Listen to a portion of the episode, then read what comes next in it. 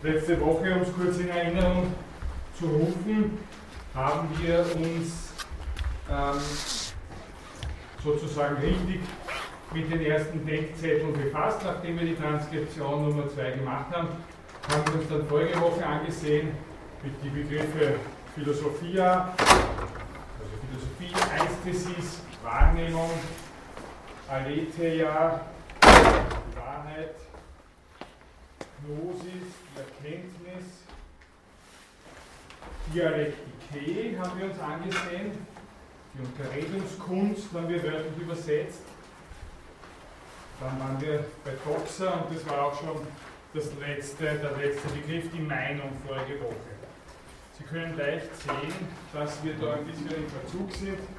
Deswegen möchte ich auch ganz gerne weiter aufs Tempo drücken. Natürlich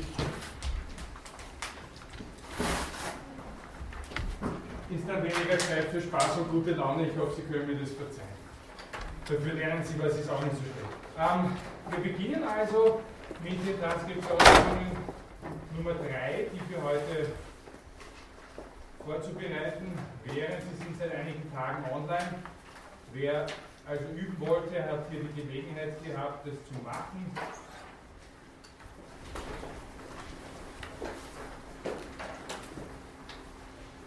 Und ich schreibe sie einfach wieder her, so wie jedes Mal. Wir beginnen diesmal mit der Nummer 1. Das ist links oben ein großes Alpha. Daneben ein Spiritus. Ich glaube, Sie können den noch sehen hinten auch.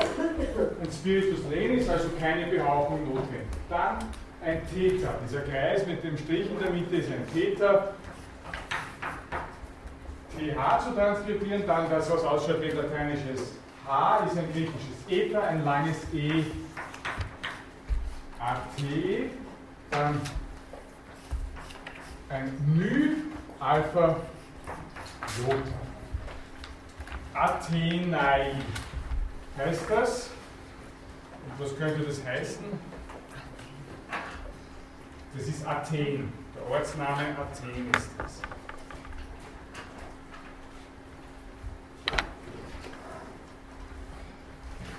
Gut, dann nächstes. Ähm, Sigma, Pi, Alpha, Rho. Also Achtung, das lateinische P ist in Wirklichkeit ein Rho im Griechischen. Tau und wiederum ein langes E, Sparte. Sparte. Was heißt das? Sparta, genau. Nächstes.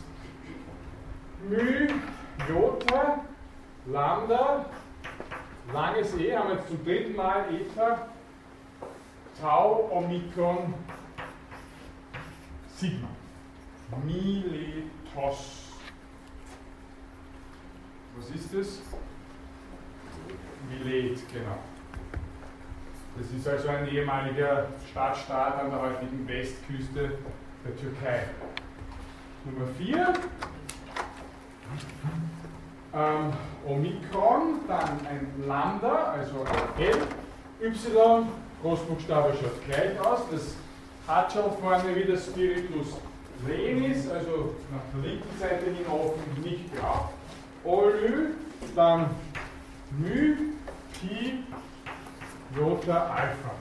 Olympia. Was ist Olympia? Olympia, richtig. Und was, was heißt das oder was ist das? Das ist Genau, das ist ein Ort. Also Olympia sind nicht schon die Spiele, sondern Olympia ist ein Ort.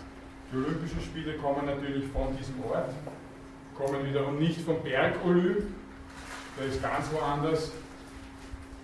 Die wurden auf, der Peloponnes in dem Ort Olympia abgehalten, die Olympischen Spiele. Nächstes, Kappa, Omikron, Rho haben wir da wieder, Jota, Ny, Theta, Omikron, Sigma. Corinthos. ist das? Also das ist jetzt so eine schwere Stunde. Ne? Kohärent, genau, Entschuldigung für diese Fragen. Ähm. Das sind Antworten, die muss ich selber geben. So. Nächstes sind wir jetzt bei den kleinen Buchstaben. Ich gehe ein bisschen hinauf, damit man das wieder besser sieht. Also wir haben jetzt einmal fünf altgriechische Orte gehört. Jetzt es weiter. Kann man das hinten noch gut lesen? Danke.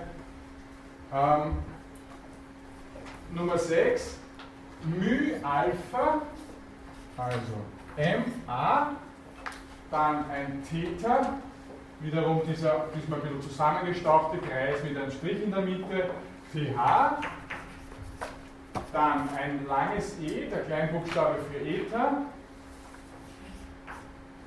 μ, Alpha, Tau, Jota, Kappa, Omikron, Sigma. Die Betonung über den Omikron, Mathematikos, wörtlich der Gelehrte, der etwas gelernt hat oder zu, zum Lernen gehörig, kann es auch heißen, Mathematikos. Die Mathematik kommt klarerweise daher. Nummer 7, Tau, Rho, Alpha. Pi, Epsilon, Zeta, also ein kleines Z und ein Alpha. Betonung über dem ersten Alpha. Trapeza, kennen Sie sicher vom Wort Trapez. Ja, was heißt das eigentlich, Trapez? Ist der Tisch. Das Trapez ist eigentlich der Tisch. Also wörtlich ist Trapeza der Tisch.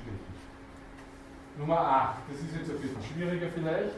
Man muss sehen, dass über dem Y ein, ein solcher Spiritus steht. Ich schreibe da rechts herum. Ja, ein solcher, also nach rechts hin offen, muss also transkribiert werden in einem H. Über einem Vokal, und das ist der Regelfall, muss ein äh, H vorgestellt werden. Wir beginnen das Wort also mit H vorangestellt, nicht nur vorgestellt. HY dann Gamma, Jota mit der Betonung, Epsilon Jota, Omikron, Sigma. Hygieios. Hygieios. Was heißt das?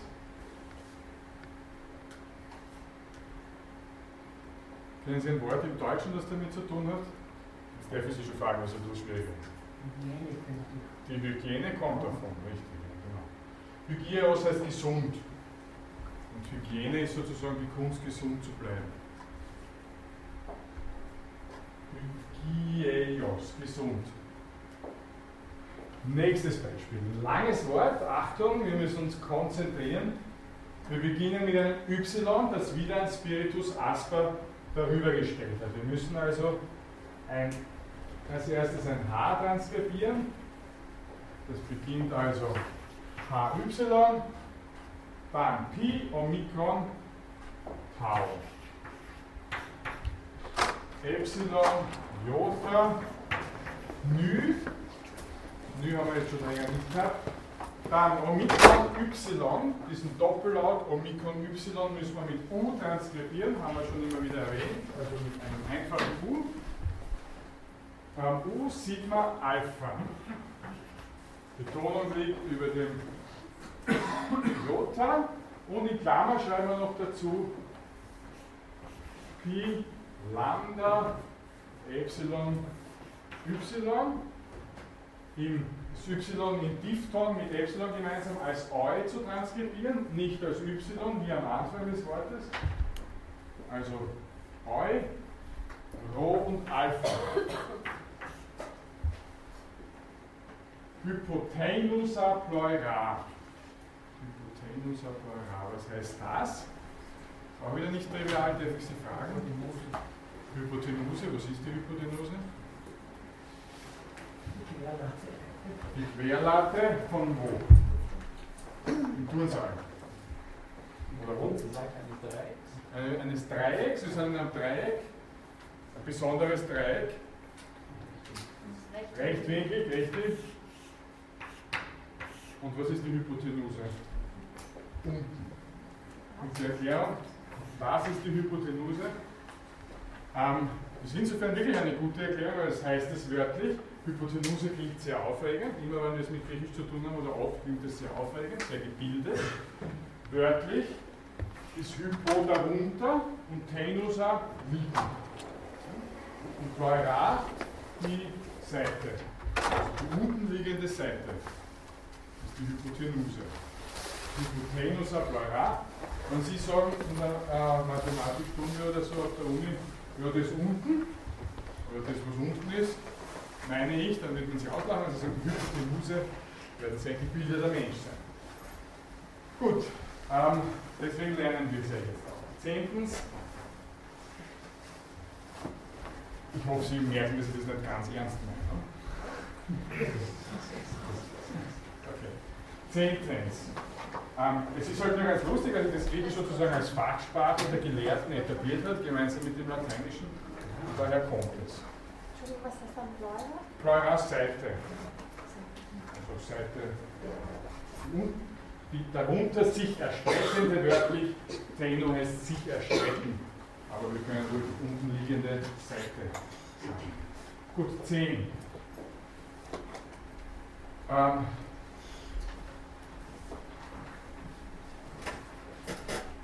beginnen wir mit einem Μ, Epsilon, Lambda, Alpha und jetzt Achtung, wir haben hier ein Gamma neben einem Chi. Wir haben gelernt, das ist schon wieder ein bisschen her, dass vor einem Guttural, also Kappa, Gamma, Chi, dass wenn ein, vor einem Guttural noch einmal ein Gamma steht, dieses Gamma als N zu transkribieren. Das Beispiel war Angelos, das wir immer gehört haben. Wir müssen also hier ein N setzen und dann ein CH. Melancholia.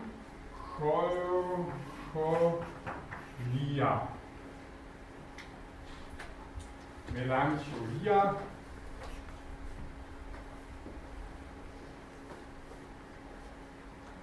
Ähm, Melancholia ist etwas Besonderes, sonst noch glaube ich nicht. Was ist das? Was heißt das? Bitte. Schwarze. Die schwarze Galle. Volltreffer.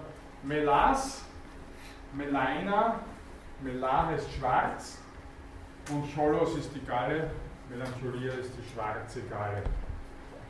War früher eine Erklärung, wieso es einem nicht so gut geht, die, die Galle ist zu schwarz geworden sozusagen. Deswegen ist man ein bisschen traurig über das, wie es gerade so abläuft im Leben. Gut. Die Chronik. Bitte? Die Chronik. Die Kohle kommt auch davon, genau. So, dann gehen wir weiter hier zu. Damit haben wir vom Griechisch ins Lateinische und wir machen weiter in die Gegenrichtung, Nummer 11. Also Alpha, Rho, Jota, Theta, Eta, wie sagt das jetzt wirklich nur dazu? So.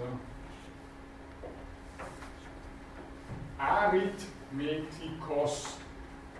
Spiritus Lenis über dem Alpha, Theta schaut so aus, Eta haben wir gehabt und der Rest ist, glaube ich, nicht so aufregend. Arithmos ist die Zahl, Arithmetikos ist das, was zur Zahl gehört, die Zahlenrechnerei sozusagen. Nächstes, Trigonon, also ein langes O, ein kurzes O. Tri, hoppala, Tri, so nicht. Ein langes O. Kurzes O und die Betonung über dem Jota, Trigonon. Da ist nicht viel besonders, das Omega in der kleingeschriebenen Form muss man lernen. Und sonst heißt das einfach das, äh, das Dreieck, der Dreiwinkel, wir haben da schon einmal drüber gesprochen. Nächstes, Hypnotikos. Hyp mit dem Spiritus Asper darüber, also Anlaut gehaucht, Hypno, Tikos, Hypnotikos. Das heißt, da ist jetzt sonst nichts mehr so aufregend. Was Hypnose, das Hypnotisieren und so weiter. Woher kommt das? Was heißt das? Es kommt von einem Wort Hypnose und was heißt das? Schlaf. Der Schlaf, richtig. Und Schlaf versetzen heißt es. Hypnotisieren heißt einschläfern. Ich hoffe, ich kann Sie hypnotisieren, aber nicht im, also eher im alltäglichen Sinn, nicht im alltäglichen Sinn, dass Sie wie wegschlafen, sondern eher in einem neueren Sinn, dass Sie gefesselt sind von dem, was Sie hier lernen. 14. Pharmakon. Wir beginnen mit einem Phi. Alpha, Rho, Mu, Alpha, Kappa, Omikron, Mu. Betonung über dem ersten Alpha. Pharmakon, das heißt ganz einfach das Heilmittel. Pharmakon. Pharmazie kommt natürlich davon. So, wir gehen gleich zu den nächsten Großbuchstaben. Cheirurgos. Kein ganz leichtes Wort. Cheirurgos. Was ist das für ein Wort? Was heißt das? Wie kennen Sie das Wort? Chirurg, genau. Also beginnen mit einem Chi. Zunächst einmal schaut aus wie ein X, ein lateinisches. Dann Epsilon, Jota, Rho, Achtung, schaut anders aus im Griechischen. Cheir. Und dann Urgos. U gibt es nicht als eigenen Buchstaben. Wir müssen das umschreiben. Omikron und Y. Ur, Cheir, Ur,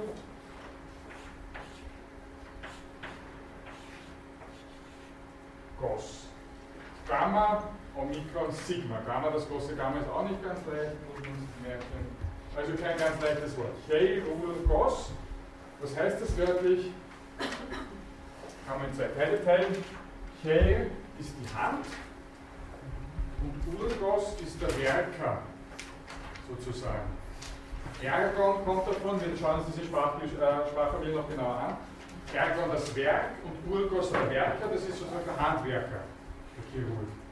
Das ist nicht der Psychologe, der sagt, wird schon werden, setzen Sie sich hin, tun Sie sich aus, sondern es ist der, der kommt mit, mit der Säge und fängt einmal an, herumzuwehren. Ähm, gut, bei der Epidermis als nächstes. Wir fangen an mit einem kurzen E, Epsilon, mit einem Spiritus lenis davor, nicht vergessen, davor setzen bei den Großbuchstaben. Dann Pi, griechisch so, Epi,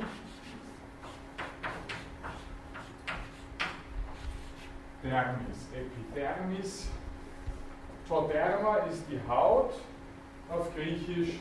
Ähm, Epidermis ist die Oberhaut, genau. Das, was auf der Haut ist, jetzt wörtlich die Oberhaut. Die Epidermis ist die oberste Schicht der Haut. Derma kennen Sie sicher vom Dermatologen. In der Werbung ist ja jedes dritte Haut, jede dritte Hautsäure ist dermatologisch ganz, ganz toll. Dann Physiologos, Phi, Y, Sigma, Physiologos.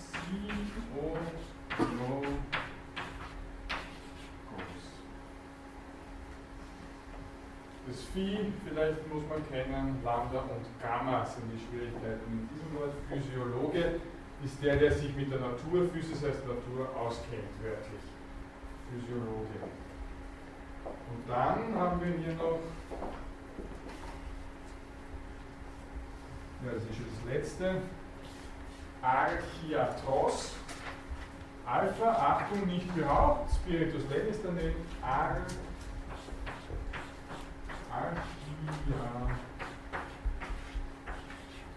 Archiatros. Archiatros. Dieses Wort ist in zwei Teile zu teilen. Arche, werden wir heute noch durchbesprechen, ist die Herrschaft, der Anfang, die Herrschaft, Ober, kann man sagen. Jatros, die ist der Arzt. Psychiatrie zum Beispiel ist die Seele, der Seelenarzt. Der Psychiater ist der Seelenarzt. Ähm, Archiatros ist angeblich das griechische, äh, die griechische Ursprungsform zu Deutsch Arzt. Also wenn man im, Mittelalter die Leute versucht haben, das auszusprechen, Archiatros am Anfang ist immer schneller gesprochen und am Schluss ist aus diesem Akkuatross gekratzt geworden. Kann ich nur referieren. Gut, gibt es irgendwelche Fragen zur Transkription? Wenn nicht, dann schalten wir jetzt wieder das, den Klima ab. Und machen in derselben Form weiter wie auch letztes Mal schon, indem wir einfach uns die verschiedenen Denkzettel ein bisschen genauer ansehen. Vielleicht haben Sie es schon vorbereitet, ich habe sie ja online gestellt und wir besprechen sie miteinander durch. Der nächste Begriff, der uns ähm, beschäftigen wird, ist die Theoria. Ich schreibe den Begriff einmal her noch.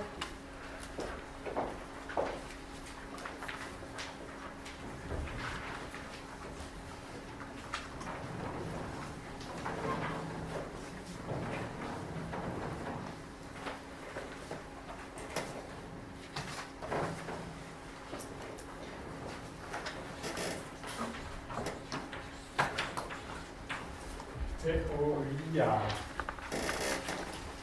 Die Transkription werde ich jetzt Tafel schreiben. Theoria ähm, sollte keine allzu großen Schwierigkeiten machen.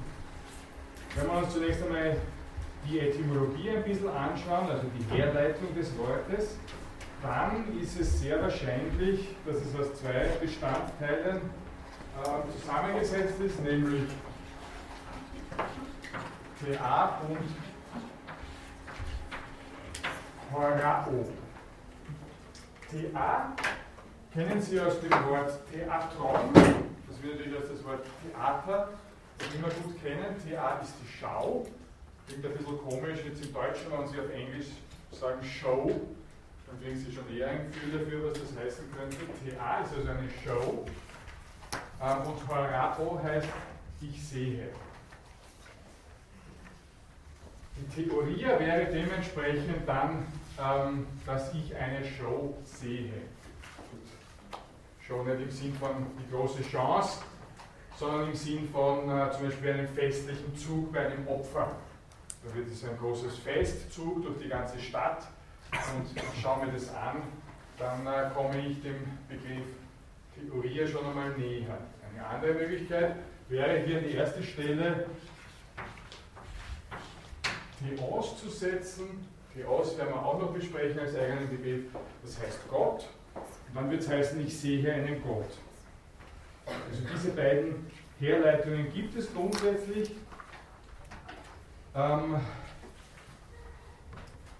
hat in der, deutschen, in der deutschen Übersetzung zwei Hauptbedeutungen sozusagen. Das eine, das An- und Zuschauen bei einer Festschau, also dann halt heißt es auch selber dieser, dieser Festzug. Das ist vielleicht eine ungewohnte Bedeutung und die, die Sie kennen, ist die wissenschaftliche Betrachtung. Also Theorie heißt durchaus schon auf, auf Griechisch auch die wissenschaftliche Betrachtung.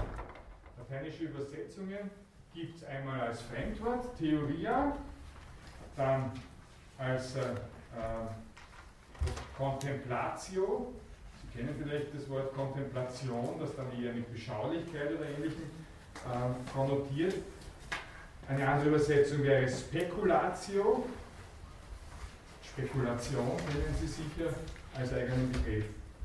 Das sind die gebräuchlichsten lateinischen Übersetzungen. Ich habe es als antik lebendig klassifiziert. Ich glaube, mit theoretisch und Theorie etc. brauchen wir nicht darüber reden, dass das sehr verbreitet ist. Was kann man sagen zur Begriffsgeschichte in der Antike? Ähm, interessant, eine Bemerkung, ein Zitat, das von Pythagoras überliefert ist. Das Leben ist ein Fest, zu dem die Besten kommen, um zu schauen und nicht um Beifall oder Geld zu erwerben. Also, dass man schaut, dass man möglichst berühmt wird oder möglichst reich wird, ist nicht das Oberste, das man im Leben erreichen kann, wenn man Pythagoras folgen möchte. Das Oberste ist es, dass man einfach schaut. Also jetzt natürlich nicht blöd schaut, sondern sich die Dinge anschaut. Ähm, von der Schau her kann man ja kann man zwei Sachen machen, kann man Wissenschaft betreiben oder kann man Kunst betreiben. Da gibt es viele Gedanken zu dem ganzen Komplex. Ähm, bei Platon ist es so, dass Theorie nicht in fixer Bedeutung verwendet wird, also sozusagen terminologisch noch nicht ausgebildet ist. Das ist immer wichtig für uns. Wir wollen wissen, wann hat ein Begriff seine bestimmte Prägung erhalten. Also bei Platon gibt es verschiedene Bedeutungen, Theorien, etwas anschauen kann auch für Sinnendinge gelten. Und äh, andere optische Bilder haben bei Platon eine wesentlich größere Rolle, zum Beispiel die Idea, mit der wir uns dann gleich im Anschluss ein bisschen später auseinandersetzen werden. Idea ist auch eine optische Metapher. Ähm, ja, wichtig, ganz wichtig ist der Begriff bei Aristoteles.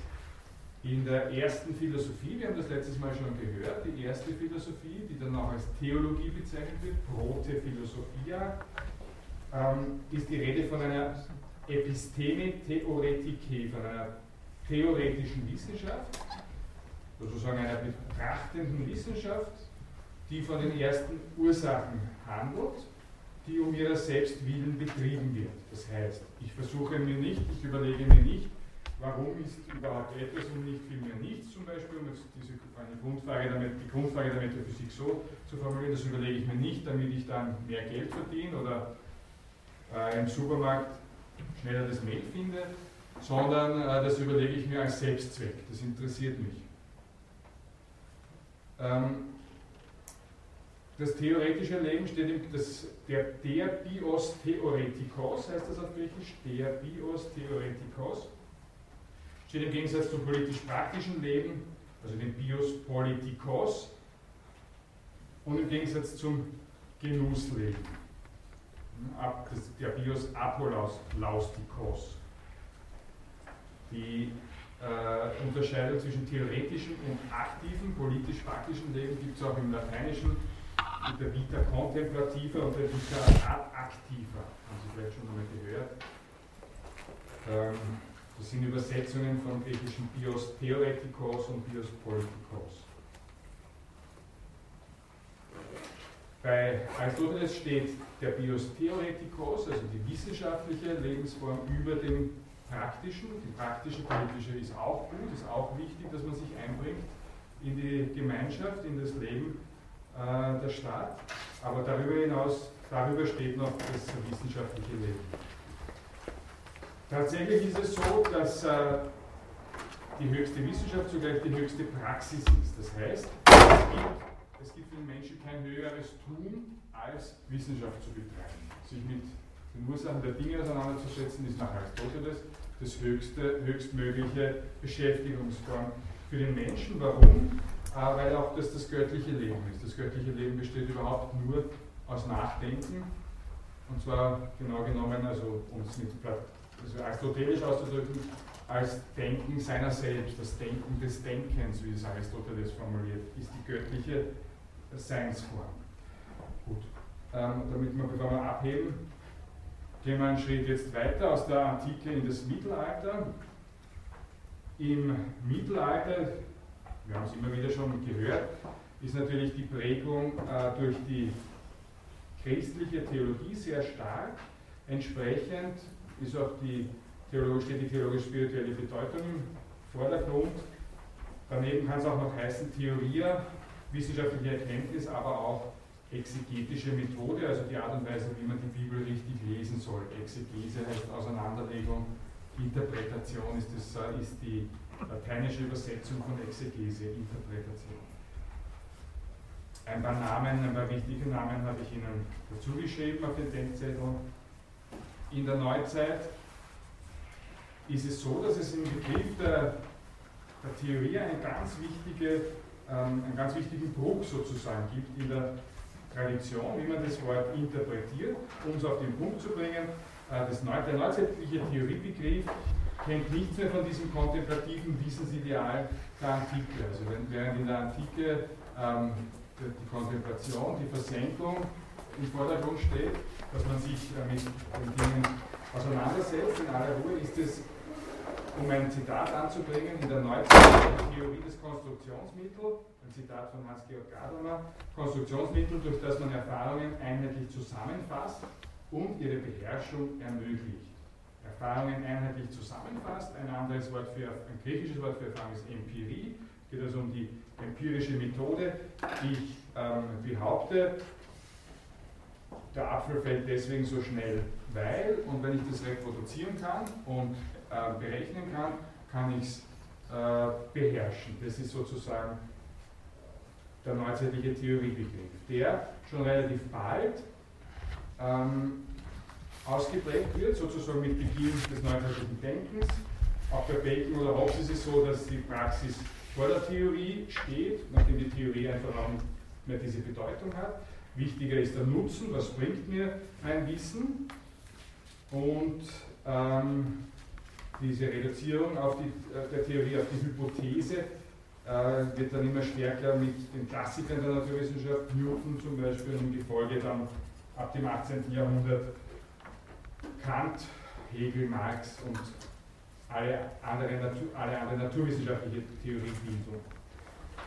Ähm, durch die modernen Wissenschaften im 19. Jahrhundert erfolgt eine, eine, wird der Begriff noch einmal verschieden ausgeprägt in der Mathematik oder in der Physik, der Biologie verwendet und im 20. Jahrhundert ist er immer noch ein sehr wichtiger Begriff, zum Beispiel bei Popper, ähm, die Theorie der Falsifikation. Eine Theorie gilt so lange, bis sie falsifiziert werden kann, gilt ja bei Popper sozusagen als das begründende Element für Naturwissenschaft.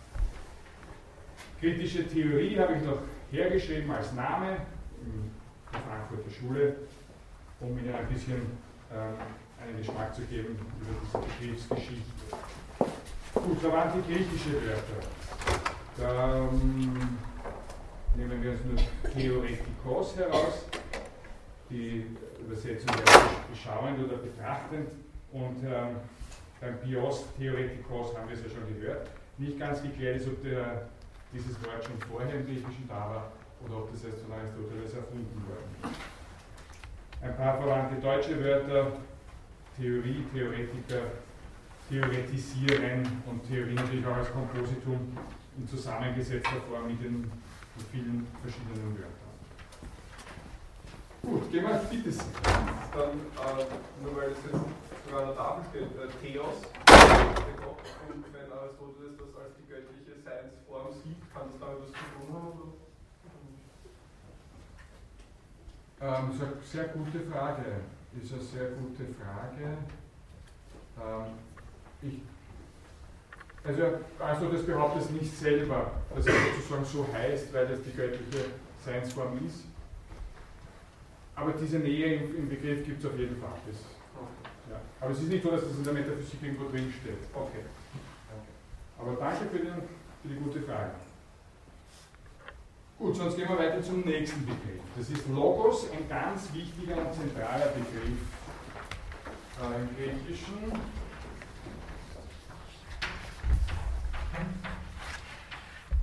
Nicht nur in der Philosophie, sondern auch in der Theologie, in der gesamten Geisteswissenschaft sozusagen. Logos kommt, das habe ich Ihnen schon einmal gesagt, vom Wortstamm Leg. Leg, beziehungsweise dem Werk Lego, das heißt ich, ich sage, heißt das wörtlich. Tatsächlich, also äh, eigentlich ist Legging zu übersetzen mit Sammeln ursprünglich. Ja, ich hab, wir haben das bei der Reinlese, beim Lesen, Folgestunde schon einmal kurz besprochen. Lego heißt äh, Sammeln. Und äh, Logos ist daher äh, die, die Tätigkeit und das, was dabei rauskommt beim Sammeln, nämlich dass ich etwas herzählen kann, sozusagen. Ich zähle etwas. Das kann sowohl sein ähm, mathematisch, dass ich es nach Nummer abzähle, nach Zahl abzähle, oder ähm, sozusagen grammatikalisch oder in Form der Rede, dass ich etwas erzähle. Eine Geschichte erzählen hat auch im Deutschen noch das Zählen drinnen eigentlich.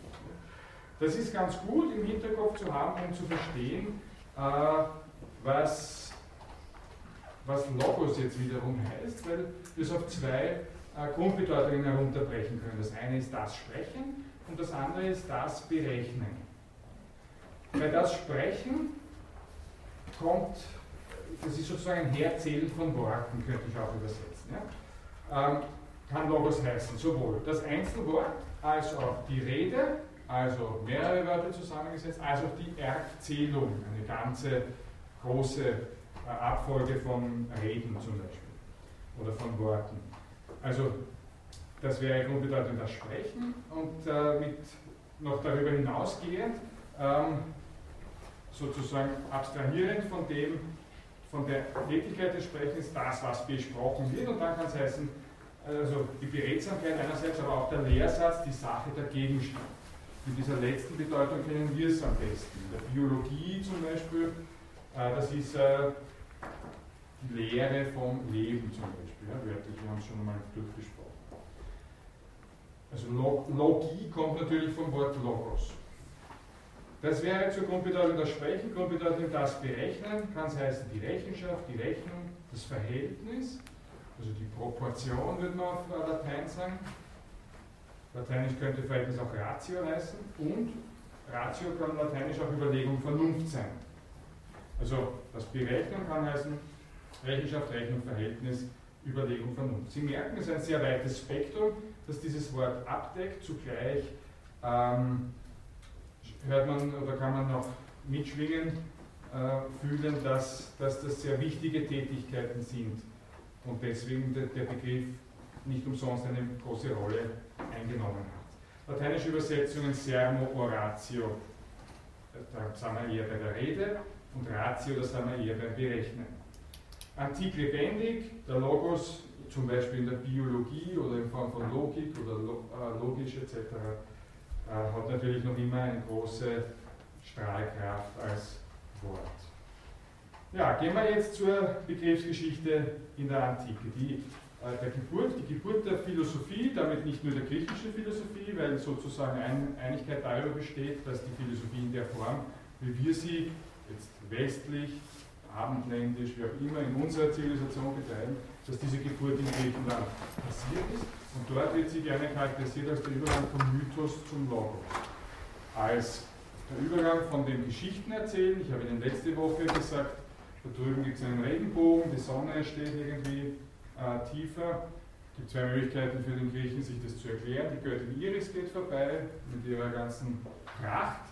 Da drüben ist sie, sie schimmert in allen Farben und ich werde ehrfürchtig.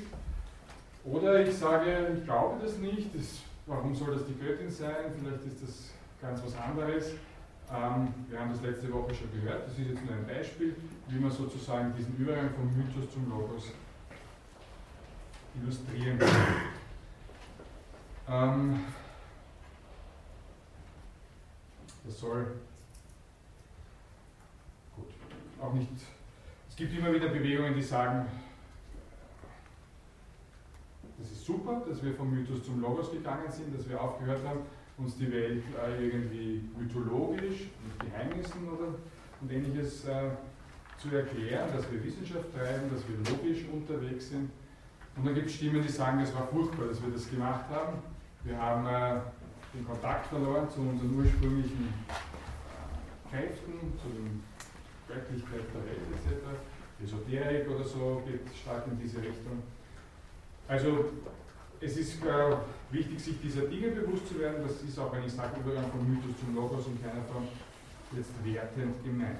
Das ist der Beginn der Philosophie. Ähm, bei Heraklit gibt es viele Zitate, wo der Logos eine Rolle spielt. Also, ich habe Ihnen ähm, eins hergeschrieben, Logos als die Weltordnung, auf die die Menschen hören sollten, um die Welt zu begreifen. Also der, die, ähm, der Hintergedanke der Ordnung, so wie es eine Ordnung im Berechnen gibt, eine Ordnung in der Erzählung, in der Rede, Logos als Ordnung und in letzter Konsequenz als Weltordnung. Heraklit, das immer sehr früh bei den Vorsokratikern schon dort diese Ausprägung. Zugleich gibt es einen sozusagen subjektiven Logos, es gibt die Weltordnung und es gibt ähm, eine, eine eigene, also einen, eigenen Logos und es geht darum, dass ich meinen Logos mit dem Logos der Welt, der letztendlich der Logos Gottes ist, das göttliche Feuer, das Schicksal in Einklang bringen. Das sind ja natürlich Gedanken, die, die in keiner Form unmodern sind, sofern das für den Gedanken ein, äh, ein Vorteil oder etwas Schönes ist, modern zu sein. Bei Parmenides äh, finden wir auch in, die Rede vom göttlichen Logos und vom eigenen Logos, sehr verwandte Gedanken. Bei den Sophisten, wenn wir uns mit den Sophisten noch extra beschäftigen, gilt der Logos eher als, fällt eher im Bereich der Rhetorik, wo es also darum geht, sich in Rede und Gegenrede, wir haben gehört, Argumentation ist etwas, was äh, in der Polis passiert, wenn alle gleich gelten, muss ich mein Wort durchbringen. Bei den Sophisten ist das wichtig, aber halt Logos im, im Zusammenhang mit der Rede zu verstehen. Ähm, bei Platon ist es so, dass wir eine vielfältige Verwendung finden, also um es jetzt wieder mit denselben Worten von vorher zu sagen, keine terminologische Verwendung, keine fixe Ausprägung, wo dann der Begriff Logos immer als mit demselben Inhalt verwendet wird. Zum Beispiel in der grammatischen Theorie als Bezeichnung Logos für den Satz, also die Gesamtheit von Wörtern, die einen Satz ergeben. Bei Aristoteles ist es ähnlich. Der verwendet Logos auch in verschiedenen Verwendungen in seiner äh, grammatischen Theorie, Sprachtheorie in verschiedenen ähm, Bezeichnungen als für das Einzelwort zum Beispiel, aber auch für die Definition von etwas, ähm, auch als Rede in seinen rhetorischen Schriften. Wichtig ist das Zitat vom Menschen, vom Anthropos als dem Zoon Logon Echon, also das Lebewesen, das den Logos besitzt. In der Politik kommt dieser Satz vor, der Mensch unterscheidet sich von den anderen Tieren dadurch, dass er einen Logos hat. Die lateinische Übersetzung ist animal rationale, also der, das Tier, das eine Ratio hat. Es gibt ja immer in der aristotelischen Logik äh, eine, eine, einen artbildenden Unterschied sozusagen und äh, der Mensch, dieser artbildende Unterschied beim Menschen ist eben, dass er einen Logos hat, eine Ratio auf Latein. Spielt in der mittelalterlichen ähm, Philosophie natürlich eine große Rolle. Bitte. Ganz kurz, äh, ist es, das ist aber schon ziemlich unterschiedlich konnotiert dann, oder? Also Logos im griechischen Sinn ist schon mehr noch einfach Sprache als Ratio dann im Lateinischen eher Völlig richtig beobachtet. Oder? Völlig richtig beobachtet. Logos ist mit Sicherheit der größere Begriff, wo mehr drinnen steckt. Da steckt die Ratio, das Berechnen auch drinnen, die Vernunft. Aber es steckt zum Beispiel Sprache drinnen, steckt sowas wie Ordnung drinnen, äh, Dinge, die bei der Ratio ein bisschen auf der Strecke bleiben. Also wir können mit Recht sagen, wenn wir äh, so ein Logon-Echo mit Animal Rational übersetzen, dann bleibt das auf der Strecke. Was ist denn die lateinische Übersetzung von Sermo? Von Sermo? Ja, Sermo ist lateinisch. Ja, eben, aber auf deutsche Sprache. Die Sprache. Okay. Die Sprache, aber auch die Rede. Der Sermon, kennen Sie vielleicht? Einen okay. Sermon halten heißt eine lange Rede halten. Okay. Also, ja. ich, würde, ich würde Rede als erste Übersetzung vielleicht nehmen.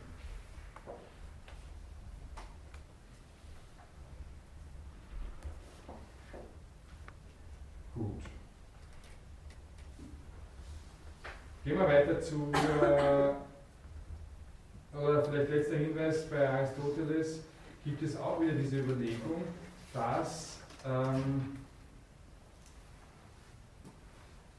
dass es äh, für den Einzelmenschen, also eine ethische Überlegung, dass es einen Orthos Logos gibt. Orthos Logos wäre, dass die Leidenschaften im richtigen Verhältnis sind. Das wäre sozusagen wieder in Richtung Proportion oder Ratio. Orthos Logos, die Leidenschaften sind im richtigen Verhältnis. Ähm, ich kann mich gut entwickeln, es geht mir gut, ich bin auf einem guten Weg, ethisch gesehen. Gehen wir weiter zur Stoa. Ich habe schon gesagt, ein bisschen was über die Stoa ähm, erwähnt. Ich werde das noch ausführlicher tun in der vorletzten Stunde. Ähm, die Stoa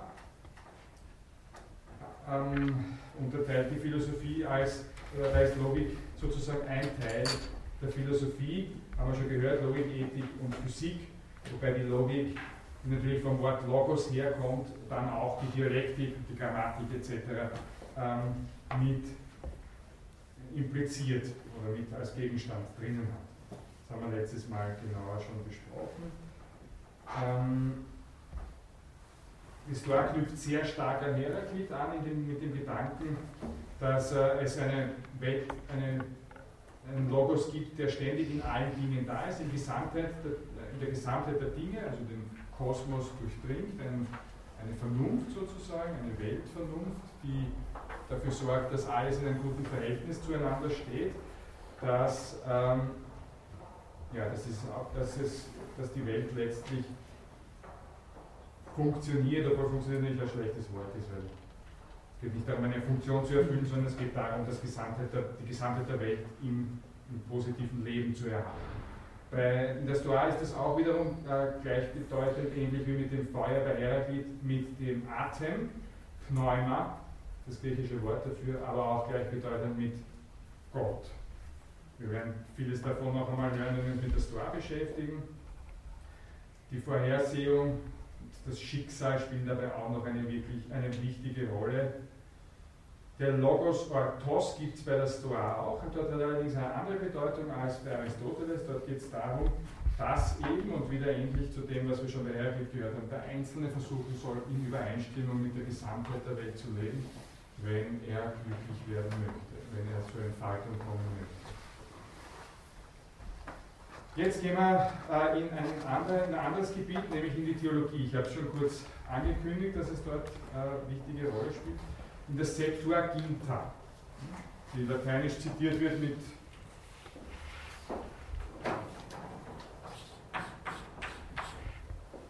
der römischen Zählung für 70, also 50 plus 10 plus 10. Die Septuaginta, habe ich gesagt, ist die Übersetzung des Alten Testaments aus dem Hebräischen ins Griechische. Dort ist es so, dass Logos ähm, übersetzt wird als Wort Gottes. Das Ganze wird dann übernommen im Neuen Testament. Am Anfang war das Wort, der Beginn des Johannesevangeliums heißt auf Griechisch ähm, Enarche äh, en ho Logos. Am Anfang war das Wort.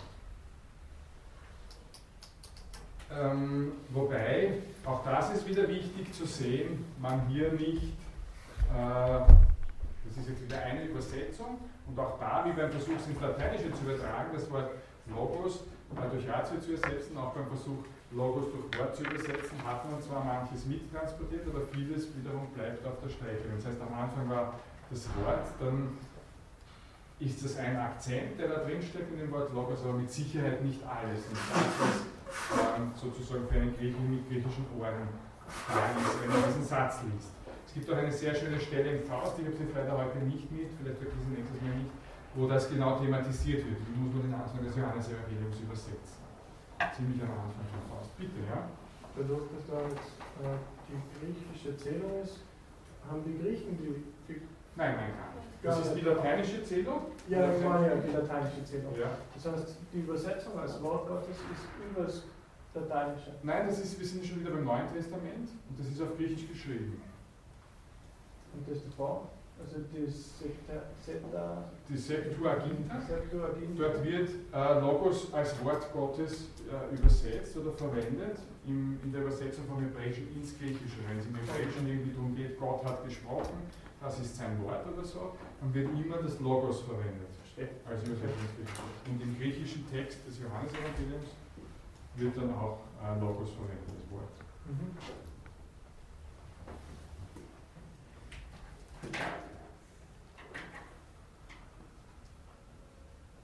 Gut. Damit lassen wir es einmal gut sein. Wichtig ist, im Mittelalter gibt es den Terminus dann kaum.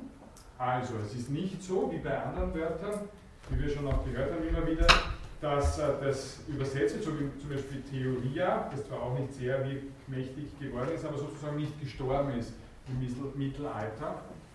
Also man eher Spekulatio verwendet oder Contemplatio, aber Theoria gibt es doch noch immer. Äh, Logos gibt es als lateinisches Wort eigentlich nicht, Logus oder so gibt es nicht als griechisches Fremdwort im Lateinischen. Entsprechend stirbt es sozusagen im Mittelalter, wo eigentlich dann Latein die Gelehrtensprache ist, stirbt es aus, dort wird Sermo, Oratio, Ratio verwendet. Ähm, den Begriff Logik mit Zweiter, das haben wir schon kurz gehört einmal. Und äh, eigentlich nur mehr im Begriff Logik lebt das Wort Logos direkt weiter, allerdings auch in zusammengesetzten Wörtern wie, nehmen wir jetzt ein paar deutsche Wörter, Katalog, wörtlich die Herzählung, Katalog heißt Herzählen, oder Prolog, die, die Vorrede. Analog heißt äh, die entsprechende Rede. Ana heißt, könnte man da jetzt als entsprechend übersetzen. Oder in Zusammensetzung Biologie, Meteorologie als Lehre von etwas. Oder der Gelehrte, der Ethnologe, der Biologe. Logismus und ähnliche Dinge. Dann ähm, haben wir auch noch Fremdwörter im Deutschen, die Logopädie zum Beispiel, da ist es ähm, die, die, die, Sprach, die Sprachpädagogik sozusagen, dass man sprachlich arbeitet mit Kindern, äh, heißt Logos dann eigentlich wiederum nur Sprache und sonst nichts. Und wir haben dann auch einmal das Wort gehört, Logorö, in Bezug auf jemanden, der ist nicht, der, der keine, der immer nur redet.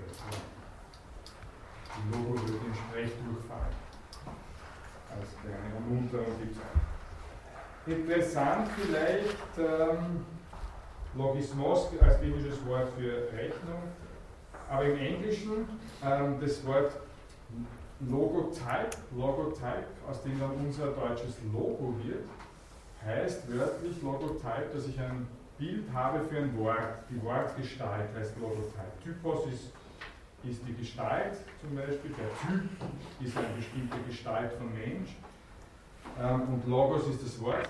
Logotype die Wortgestalt, weil man versucht hat, einen Firmennamen durch irgendeine Gestalt, irgendein Bild oder so ähm, auszudrücken. Das geht also zurück ins beginnende 20. Jahrhundert. Und aus diesem Logotype, Englisch, wird dann unser Logo. Äh, das heißt, das Wort Logo kommt vom Wort, vom Wort Logos. Gut, gehen wir, nächst, gehen wir zum nächsten weiter. Das nächste Wort ist News.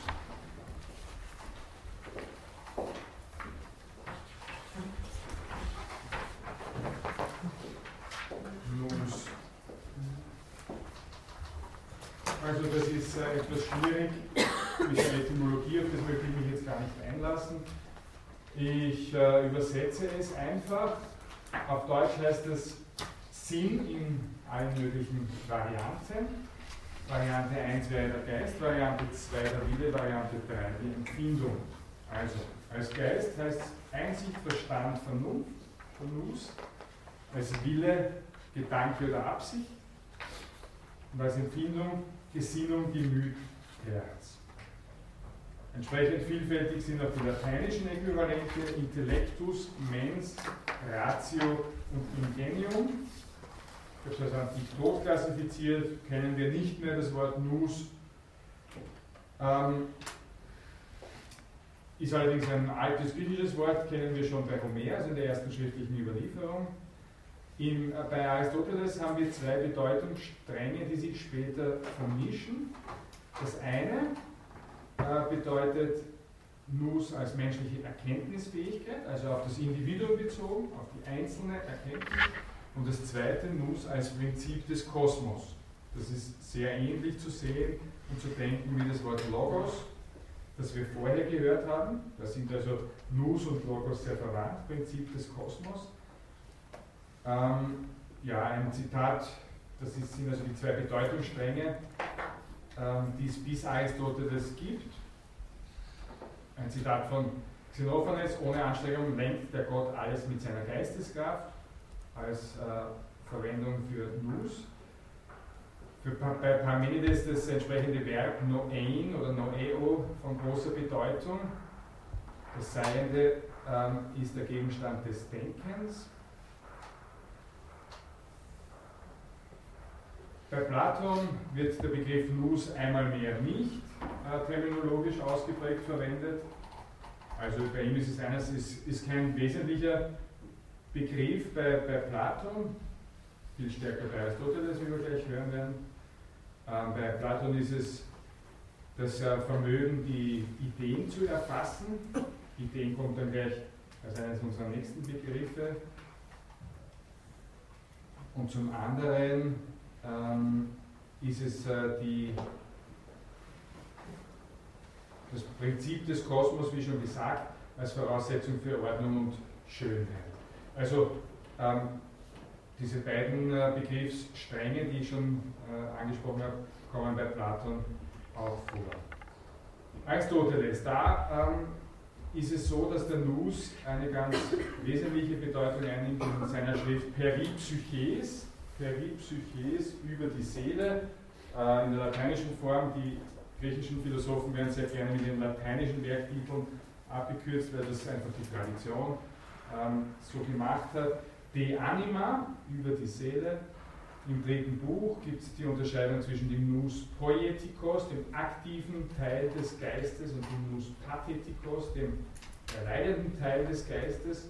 Im Versuch äh, zu erklären, wie Nachdenken funktioniert, unterscheidet Aristoteles zwischen einem Teil äh, des Denkens, dem sozusagen die Ideen kommen, dass äh, dem die Erkenntnis, auch die Sinneserkenntnis zugespielt wird, und einem aktiven Teil, äh, der dann die Kombination vornimmt von äh, Denkinhalten der eigenen Ideenentwicklung und. Ähm, die, wichtig ist auch, dass ähm,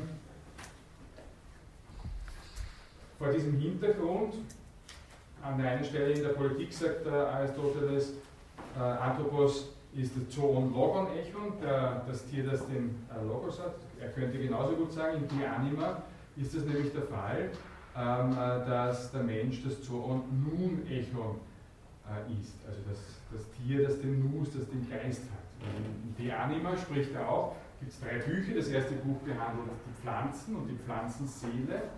Das zweite Buch behandelt die Tiere und die Tierseele. Das dritte Buch die Menschen und die Menschenseele. Und dort ist eben die Rede davon, dass der Nus dasjenige ist, was den Menschen vom Tier unterscheidet.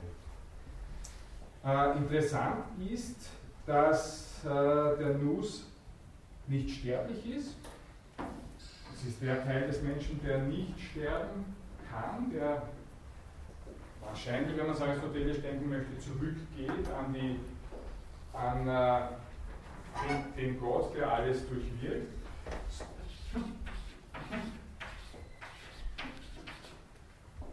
Wichtig ist, nachdem das, der Nus nicht sterben kann, kann er auch nicht ähm, sich entwickeln aus einer, aus einer Zell, aus einem Zellhaufen, so, sondern, also der wächst nicht irgendwie hinein in den Menschen, sondern der kommt Tyraten in den Menschen hinein, heißt an einer Stelle, und das heißt wörtlich zur Türe hinein.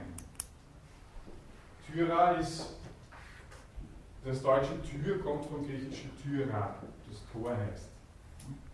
Und Ten heißt, ähm, gibt eine Richtung an. Also zur Türe hinein kommt der Geist. Das ist also sozusagen ein, ähm, ein bisschen ein schwieriger, ein Versuch, das halt zu erklären und eine ganz witzige, ähm, ein ganz witziges Detail der aristotelischen Philosophie.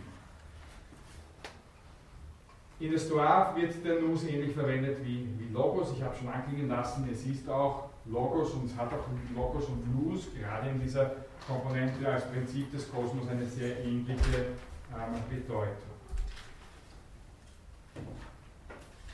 Trotzdem, nachdem es auch hier kein griechisches Fremdwort im Lateinischen gibt, stirbt sozusagen das Wort im Mittelalter aus und wird auch dann nicht wirklich wieder aufgenommen, deswegen habe ich es auch als äh, antik tot klassifiziert, ein Wort, das in der Antike entstanden ist, aber in der Neuzeit in unserem Sprachgebrauch tot ist. Äh, wichtig ist nur der Hinweis darauf, dass Hegel in seiner Konzeption der spekulativen Vernunft ausdrücklich auf den Begriff des Nus zurückgreift und sozusagen daran anknüpfen möchte. Wenn sich jemand mit Hegel schon ein bisschen beschäftigt hat, wird man auch äh, sehr leicht sehen, wo es dort die Parallelen gibt. Oder dass die Parallelen hier sehr stark sind. So, verwandte griechische Wörter möchte ich nur das, die Noesis herschreiben.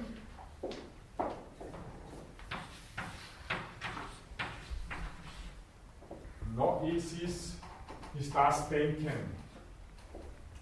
Noesis, da steckt stärker die Tätigkeit drinnen als im Nus. Nus kann auch das Denken bedeuten, der Gedanke haben wir schon gehört, aber im Noesis das Denken und dann auch äh, Wahrnehmen und Verstand.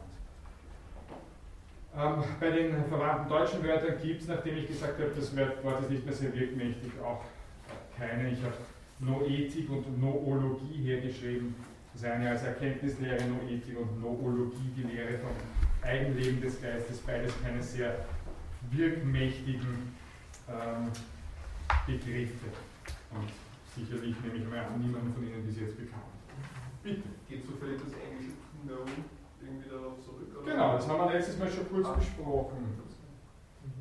Ähm, obwohl ich jetzt Ihren Vorschlag vom letzten Mal noch nicht nachschauen habe können, deswegen bin ich mir noch nicht ganz sicher, ob es etymologisch wirklich wahr ist, aber wir haben letztes Mal gesagt, es gibt ein, äh, einen Wortstamm, Kno, oder eigentlich müsste man eher, und deswegen bin ich jetzt auch nicht ganz sicher, ob es wirklich stimmt. Der Stamm geht mit einem langen O, also einem Omega, und äh, im, äh, im Englischen, also aus diesem Kno geht zum Beispiel Gignosko oder Gnosis hervor, wir haben es letztes Mal besprochen, die Erkenntnis. Ähm, und wenn ich das jetzt Englisch mache und aus dem Anlaut, äh, den Anlaut verhärte, vom Gamma zum Kappa sozusagen, dann bin ich beim selben Wort Stamm und beim selben Inhalt. Okay. Aber es ist nicht, was ich-. Was ich letztes Mal interessant gefunden habe oder verlockend, aber ich habe es noch nicht nachgesehen in einem etymo- etymologischen Lexikon, müssen wir das eigentlich nachschauen, ähm, dass eventuell das Wort Knoeo, also sozusagen eine Urform wäre zu Noeo, das fällt dann weg, weil es zu schwer auszusprechen ist. Äh, Es geht zu Noeo, aus dem dann Noesis hervorgeht oder auch Nus. Noeo heißt Denken. Was, was mich ein bisschen noch äh, dieser Theorie skeptisch gegenüber äh, lässt, ist, dass es hier eben ein Omikron gibt und im Stamm eigentlich ein Omega ist. Aber das schaue ich noch nach. Ich muss nur aufschreiben, was passiert. Gut. So, dann gehen wir zum nächsten Begriff. Das ist der Begriff, ein Begriff, den Sie alle kennen.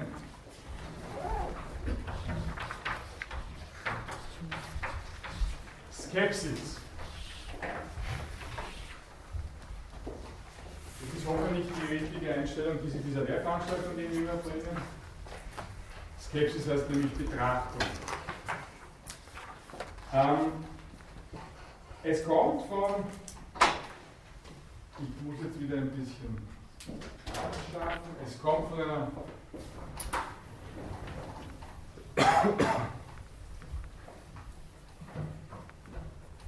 von Wort, von einem Wortstamm Skep. Ja? Von dem Skep geht zum Beispiel das Verb skeptomai, ich betrachte, oder mit einem Ablaut.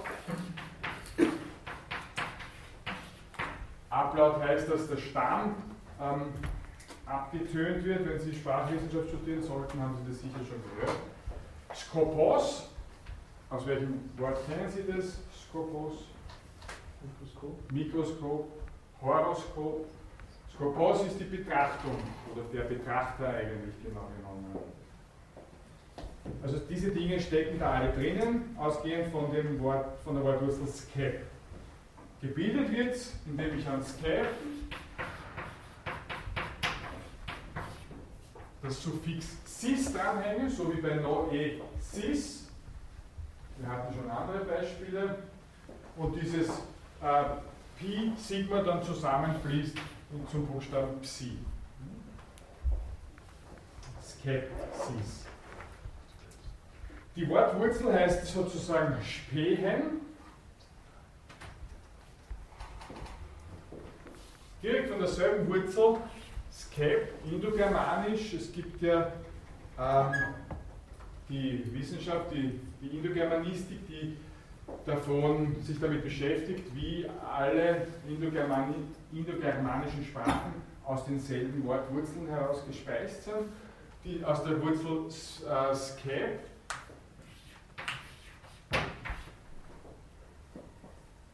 Die wird angeblich im Lateinischen zu speak und dann habe ich zum Beispiel die, oder spec, je nachdem, die Inspektion, die davon kommt. Ja, spitio, die Auspizie, spitio, ich schaue etwas an. Äh, gut. also übersetzt heißt es aber zunächst einmal nichts anderes als Sicht. Und wenn ich es jetzt ins Geistige übertrage, Überlegung, Untersuchung, heißt aber dann auch noch, und warum werden wir uns gleich anschauen, äh, Zweifel. Also Sicht, Überlegung heißt zunächst, wörtlich ist es nur eine rein optische Sache, dann geht es ins, äh, ins, ins Intellektuelle mit hinein und dann heißt es auch noch Zweifel. Ja, äh, Skepsis im ursprünglichen Sinn, also als Sicht, ist ein alltägliches Wort bei den Griechen. Wenn wir ähm, die, die, die Bedeutung, die wir heute kennen, bei Skepsis oder bei skeptischen, ein skeptisches, äh, ein skeptischer Blick etc., diese Bedeutung wird von der Schule, von der philosophischen Schule der Skepsis die sich sozusagen zur äh, Aufgabe macht, dass man sich alles einmal in Ruhe anschaut. Ich werte das nicht, was mir widerfahrt. Ich werte auch nicht, was ich höre oder lerne, sondern ich schaue mir das einmal an. So, das ist eigentlich eine sehr wienerische Einstellung. Schauen wir uns das einmal an, in Ruhe, und dann urteilen wir und ganz kurz jetzt ein bisschen was zu den Inhalten der Skepsis und des skeptischen Denkens. Das findet sich seit den Anfängen der Philosophie, Philosophie, überall da, wo die Kluft zwischen göttlichem und menschlichem Wissen betont wird. Das finde ich eine sehr schöne Zusammenfassung des Ganzen. Skepsis muss nicht heißen, dass ich per se, ähm, äh, im Gegenteil, heißt nicht, dass ich per se sage, äh, Erkenntnis ist unmöglich, sondern soll zunächst einmal heißen, Erkenntnis mag möglich sein, aber ähm, kein Misstrauen. Für, bitte? Kein Misstrauen. Kein Misstrauen, im Gegenteil, allen Misstrauen. Hm? Ja, dass ich also allem misstraue. Ähm, äh, Skepsis, die, die, die, die Kluft zwischen göttlichem und menschlichem Wissen, also ähm, wir Menschen sind so klein in unserem Verstand, wir bemühen uns zwar wie die Wahnsinnigen, aber wirklich zu verstehen, was passiert, selbst mit mir selber, wirklich zu verstehen, was passiert mit den anderen Menschen, was mit dem sonstigen Leben, also das ist uns verwehrt. Wirklich wissen tut nur Gott. Das ist sozusagen diese Kluft zwischen göttlichem und menschlichem Wissen Vordergrund. Ähm, begründet wird es von Pyrrhon von Elis um 300 vor Christus. Deswegen heißen die Skeptiker zunächst auch Pyrrhoniker, ein bisschen ein komischer Name. Skeptiker heißen sie erst viel später, 2. Jahrhundert nach Christus. Ähm, und die vertreten nicht selber eine Meinung, sondern beschränken sich darauf, andere Philosophen zu untersuchen und natürlich in erster Linie zu widerlegen oder ihrer Beschränktheit aufzuzeigen. Äh, wichtig ist die Haltung der Epoche, das schreibe ich noch einmal kurz her auch.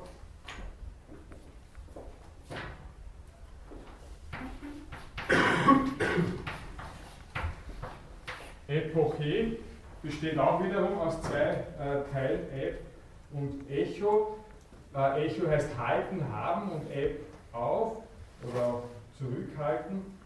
Epoche ist sozusagen ein fester Haltepunkt, äh, kann verschiedene Bedeutungen annehmen von hier weg, zum Beispiel die Epoche, wie wir sie kennen, nämlich als zeitlicher Haltepunkt in der Geschichte. Sage ich, die Epoche des Jugendstils, das waren halt diese 20, 30 Jahre zu dem und dem Zeitpunkt, ist ein Haltepunkt in der Chronologie. Oder als Haltepunkt, als äh, ähm, Haltepunkt der Zurückhaltung, der Enthaltung. Ich enthalte mich des Urteils, ich ziehe mich auf die Betrachtung zurück. Und das ist etwas, was äh, von den Skeptikern sehr stark äh, versucht wird. Daraus äh, resultiert natürlich ein gewisser Relativismus und die beiden Ausprägungen der Skepsis, die Pyrrhonäer habe ich Ihnen schon kurz anklingen lassen. Das andere sind dann die Akademiker, beginnen wir bei den Pyrrhonäern, ähm, deren äh, Lehren insofern gut erhalten sind, weil es im zweiten Jahrhundert nach Christus, also wesentlich später, einen äh, Gelehrten gegeben hat, Sextus Empiricus, von dem sehr, sehr viel äh, erhalten ist, nämlich auch eine Grundlegung der pyrrhonischen Skepsis, so heißt dieses Werk, das kann man sich auch heute noch gut besorgen, wo das äh, skeptische Denken des Pyrrhon ähm, genauer dargelegt wird, sehr genau eigentlich die die Zusammenfassung versuche ich äh, folgendermaßen, die Pyroniker folgen undogmatisch, also indem sie keine feste Position beziehen. Dogma ja ein, äh, kann ja als Lehrsatz übersetzt werden, wir haben das schon gehabt. Sie folgen undogmatisch den verschiedenen ähm, Phänomenen, den Erscheinungen, wie sie sich ihnen offenbaren und äh, vollziehen keine Wertungen, sondern versuchen einfach innerhalb der Gesellschaft ähm, zu leben, also nicht außerhalb. Ich, ich äh, laufe jetzt nicht im Menschenschutz herum und sage, die ganze Gesellschaft ist äh, des Todes und im Untergang begriffen, sondern ich lebe einfach vor mich hin, aber ich nehme keine festen äh, Wertungen vor, sondern bin sehr zurückhaltend in meinen Urteilen. Äh, für den Pyroniker bleibt unklar, ob eine gesicherte Erkenntnis überhaupt möglich ist. Also er sagt, ja, vielleicht ist es möglich, vielleicht auch nicht. Vielleicht ist es für den Menschen möglich, vielleicht ist es nur für ähm, die Götter möglich. Das sind die Pyroniker. Werden Sie wahrscheinlich nie gehört haben. Die Akademiker haben Sie bestimmt schon gehört. Es ist so, dass in, in der Akademie, wir werden uns mit der Akademie und deren Geschichte noch genau auseinandersetzen, ähm, hat es eine Zeit gegeben, in der sich die Skepsis sehr stark behauptet hat in dieser akademischen Schule ähm, und hat noch dazu behauptet, eine gesicherte Erkenntnis ist nicht möglich, ganz sicherlich nicht. Also hat es nicht offen gelassen wie einen Pyroniker, sondern verneint. Ähm, Augustinus hat sich sehr dagegen verwehrt in einer Schrift, die heißt Contra Academicos, gegen die Skeptiker, müsste man das übersetzen. Bitte. Könnten Sie noch mal kurz den Namen wiederholen von dem Herrn, der die Pyroniker. Äh Sextus Empiricus. Sextus. Sextus Empiricus. Ähm, der Begriff Skeptikus äh, sozusagen äh, in, dem, in dem Titel von äh, Augustinus können wir auch sehen, dass das Wort Skeptikus nicht wirklich da war im Lateinischen, sondern dort Academicus bezeichnet hat, also contra academicos, gegen die Skeptiker, eine Schrift von Augustinus, und die skeptische äh, Betrachtungsweise der Welt äh, oder die skeptische Einstellung wird im Mittelalter immer mit Academicus äh, übersetzt und behandelt. Ja? Das ist wichtig zu wissen, dass man das nicht durcheinander bringt.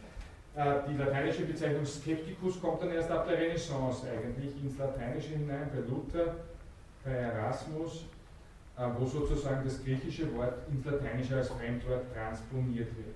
Und von da weg ist es relativ viel da, also viel gegenwärtig in der philosophischen Diskussion. Ein paar Namen habe ich aufgeschrieben, Descartes, Spinoza, Leibniz, Kant. Und heute kennen wir das Wort ja, ist es uns auch äh, sehr, sehr geläufig. Verwandte griechische Wörter habe ich schon ein paar an die Tafel gemalt. Verwandte deutsche Wörter, Skepsis, skeptisch ist klar, Horoskop und Mikroskop haben wir auch schon besprochen. So, dann machen wir gleich weiter. Nächster Begriff. Das ist natürlich ein bisschen schnell, das tut mir leid, aber wir müssen schauen, dass wir ein paar Meter machen.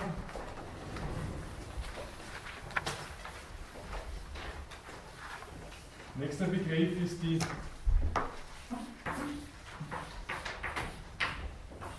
die Arche, das ist also feminin, äh, haben wir schon öfters gehabt in verschiedenen Zusammensetzungen.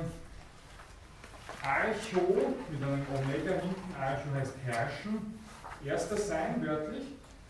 Und Arche heißt, also zunächst Anfang, Beginn, und dann erster sein im zeitlichen Sinn, wenn ich jetzt so möchte, muss natürlich nicht nur zeitlich sein, aber das Beginn, dann heißt es aber auch im, herrschaftlichen Sinn erster sein, also Regierung, Herrschaft, Kommando. Und als Folge davon kann es dann auch heißen Reich oder Gebiet. Ganzes Reich wird als Arche bezeichnet. Ähm, die lateinische Übersetzung, und die wird sozusagen die wichtige, Arche ist viel diskutiert, ist heute äh, äh, tot, also kennen wir sozusagen kaum noch, wenn in Zusammensetzungen, aber nicht als philosophischen geisteswissenschaftlichen Begriff. Ähm, Im Lateinischen heißt das Principium. Principium. Principium setzt sich im Übrigen zusammen aus Prim und Cipio.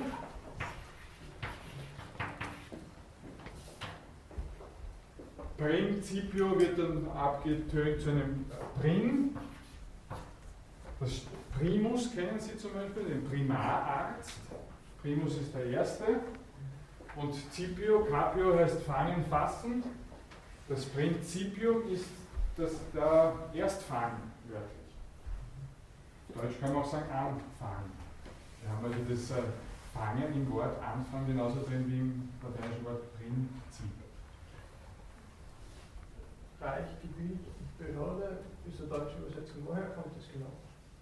Wir meinen es. Ja. Wie kommt die? Ja, von, dem, von, dem, von der Herrschaft. Eine Herrschaft ausüben. Okay. Ja. okay. Genau. Gut. Äh, Arche, ein sehr verbreitetes Wort im Alltagsgriechischen. Also von Anfang an. Ich habe auch schon gesagt, im Neuen Testament, im Anfang war das Wort, ist auch dort das äh, griechische Wort Arche. Also das Wort heißt Logos und im Anfang ist Arche. Ähm, die Frage nach der Arche als Grund und Gegenwart der Dinge, und damit sind wir bei der philosophischen Begriffsgeschichte der Antike, ist Ausgangspunkt für die Vorsokratiker. Später auch für die Frage nach der Ursache des Werdens. Die Vorsokratiker haben sich sehr stark mit der Natur beschäftigt. Sokrates war dann als derjenige, der nach den Vorsokratikern kommt. Derjenige, der die Philosophie vom Himmel auf die Erde geholt hat, wie es einmal ausgedrückt wird an einer Stelle, der es nach dem nach den ethischen, äh, der die ethischen Fragen stellt, also wie soll ich richtig leben? Äh, und was ist Tapferkeit, was ist Freundschaft. Und davor war es ein Anliegen für die vorsokratischen Philosophen herauszufinden, was hält überhaupt die Natur, was, was, was ist das Prinzip der Natur sozusagen, wie funktioniert Natur, woher kommt das, dass alles in Bewegung ist in der Natur, dass es Jahreszeiten gibt etc. Also diese Frage ist sehr, sehr wichtig für die Vorsokratiker. Es gibt verschiedene Versuche, diese Archä, die, nicht so genannt wird an dem Punkt, aber später dann in der philosophischen Diskussion der Antike so genannt wird. Also was ist der Anfang von allen Dingen? Was ist die Archä? Die wird von Thales zum Beispiel mit, mit Wasser äh, festgesetzt. Thales sagt, nur dadurch, dass Wasser ist, ist überhaupt, über, überhaupt Leben. Äh, und das ist das Prinzip des Lebens und der Welt, das Wasser. Ähm, Anaximander sagt, das ist das Apeiron, das Unbegrenzte. Peira ist die Grenze, Apeiron das Unbegrenzte. Ähm, andere Beispiele bei Empedokles sind die vier Elemente, Erde, Wasser, Luft und Feuer, sind sozusagen der Anfang aller Dinge. Bei Pythagoras ist es die Zahl, Arithmos, also sehr verschiedene Herangehensweisen, manchmal stoffliche Prinzipien, manchmal gedankliche Prinzipien. Eine andere sehr bekannt gewordene Theorie ist von Lord Kipp und später Demokrit äh, geprägt worden. Der Anfang ist das Atomon, das Atomon, das Unschneidbare, Temno heißt schneiden, das was man nicht zerschneiden kann, das Unteilbare, das Atomon ähm, das natürlich dann viel später im neuzeitlichen Kontext noch einmal eine ganz neue Prägung in der Physik bekommen hat, terminologisch. Ähm, ja, also das ist sozusagen die Vorgeschichte des Begriffs Archä. Wie gesagt, bei den Vorsikratikern kommt er nicht wörtlich, kommt er nicht namentlich vor, aber vom Gedanken her sehr stark. Ähm, Platon vielleicht nur kurz in verschiedener Ausprägung also zum Beispiel zeitlich als Anfang, aber auch als Ausgangspunkt.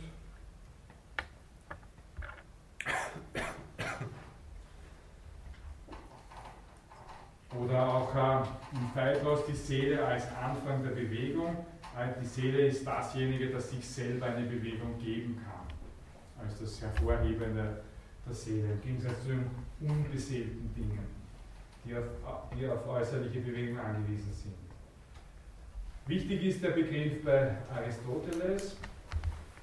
Wir ähm, haben bei ihm in der Metaphysik im vierten Buch eine Übersicht über Geschichte und Gebrauch des Begriffs, wo er eben ganz genau das, was er jetzt auch im Schnelldurchlauf versucht hat, wiedergibt, welcher Vorsokratiker hat welches Prinzip, welchen Stoff als Urstoff, als Archä beschrieben. Also er betreibt der Philosophie Geschichte, ist der erste auch, der das macht. Und äh, also da ist einmal schon der Begriff Archä sehr wichtig und dann auch noch in, in der Lehre von den vier Archai, oder auch ITI, den vier Ursachen. Die werden wir uns dann, wenn wir zu Aristoteles äh, und dessen Zentralbegriffen noch ein bisschen genauer kommen, da werden wir eine Stunde darauf verwenden, noch ein bisschen genauer anschauen. Ich sage jetzt nochmal, diese vier Ursachen haben den Namen Materialursache, Formalursache, Bewegungsursache und Zweckursache. Was heißt das genau genommen? Was brauche ich, um einen, um einen äh, Sessel zu machen? Ich brauche eine Materialursache, also brauche Holz, ein Holz, ich brauche eine Formalursache, ich muss wissen, wie sowas ausschaut, der Sessel. Ich brauche eine Bewegungsursache, ähm, ich brauche eine Säge, ein Messer, was auch immer, dass das Holz bewegen kann, bearbeiten kann. Und ich brauche eine Zweckursache, also ähm, etwas, wofür dieses, dieser Sessel dann dienen soll oder da sein soll, in dem Fall, dass wir drauf sind. Ja, damit noch kurz zur Stoa und zur Epikur, für die beide, die ähm, die Theorie der Atome sehr bedeutsam geworden ist und die beide, Stoa und auch die Epikur und die Epikureer, äh, definieren die Atome als der, die Archä der Dinge, als den Anfang der Dinge. Ja, in der lateinischen Tradition, wie gesagt, äh, wird der Begriff Archä vom Begriff Principium abgelöst und äh, wird dann nachher eigentlich nur noch diskutiert in der Neuzeit von, von Philosophen, zum Beispiel Leibniz, aber bekommt sozusagen terminologisch kein neues Gewicht mehr. Wenn wir anschauen wollen, was gibt es verwandte griechische Wörter, möchte ich ähm, wenn den Archiatros schon gehört zum Beispiel, aber ich möchte zwei andere noch erwähnen. Archaios, das heißt sozusagen am Anfang, das ist am Anfang passiert, Archaios heißt alt oder uralt. Die ähm, zwei Wörter kommen davon, die Sie beide kennen. Wir haben eine Idee. Die Archäologie als die Lehre von den uralten Dingen, sozusagen. Archäologie, Archaios und auch das Archiv kommt davon. Im Archiv stecken die ganzen alten Dinge drin. Und dann äh, als zweites das äh, Archetypon, der Archetyp, ist auch schon ein griechisches Wort, das Urtyp findet sich schon in der griechischen Überlieferung. Ähm, die verwandten deutschen Wörter, Archäologie ich schon angesprochen, Architekt ist derjenige, der Hausherr wörtlich, Tekton ist das Haus, ganz genau genommen heißt es das Dach, das was abdeckt, Tekton. Äh, und Architekt ist der Hausherr, der Bauherr, ähm, Archetyp, Archiv. Monarchie haben wir immer wieder schon. Und vielleicht noch abschließend äh, den Archangelos. Der Archangelos ist der erste der Engel. Auf ähm, Deutsch wurde das immer übersetzt mit Erzengel, was ein bisschen eine komische Übersetzung ist, weil man da denkt, das ist einer, der hat ein riesiges Schwert in der Hand, das Erz, das Eisen. Ähm, hat damit gar nichts zu tun, sondern ist eine Verballhornung des griechischen Arch. Arch wird einfach, wenn man es nicht versteht, was es heißt, zu Erz. Und das ist es.